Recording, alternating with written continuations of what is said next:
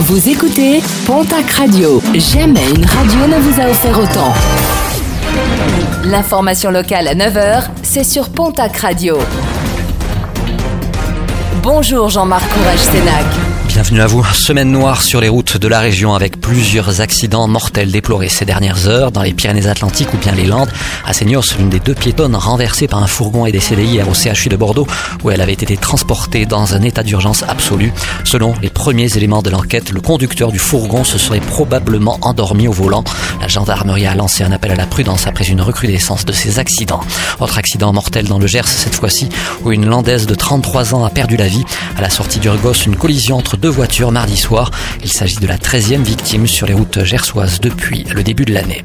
Circulation des trains régionaux perturbée hier entre Toulouse et Tarbes ainsi qu'entre Toulouse et Hoche.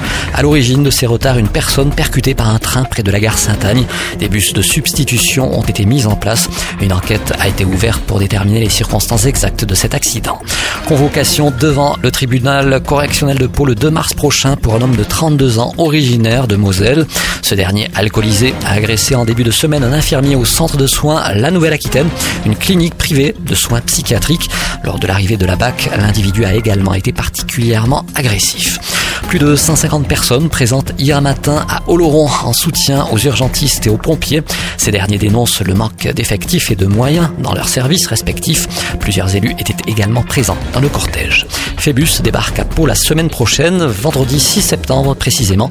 Le bus à haut niveau de service fonctionnant à l'hydrogène sera dévoilé devant la caserne Bernadotte avant une présentation à la Foire Expo du 14 au 21 septembre prochain. Phébus sera ensuite testé sur le réseau en octobre avant une mise en service officielle programmée en décembre.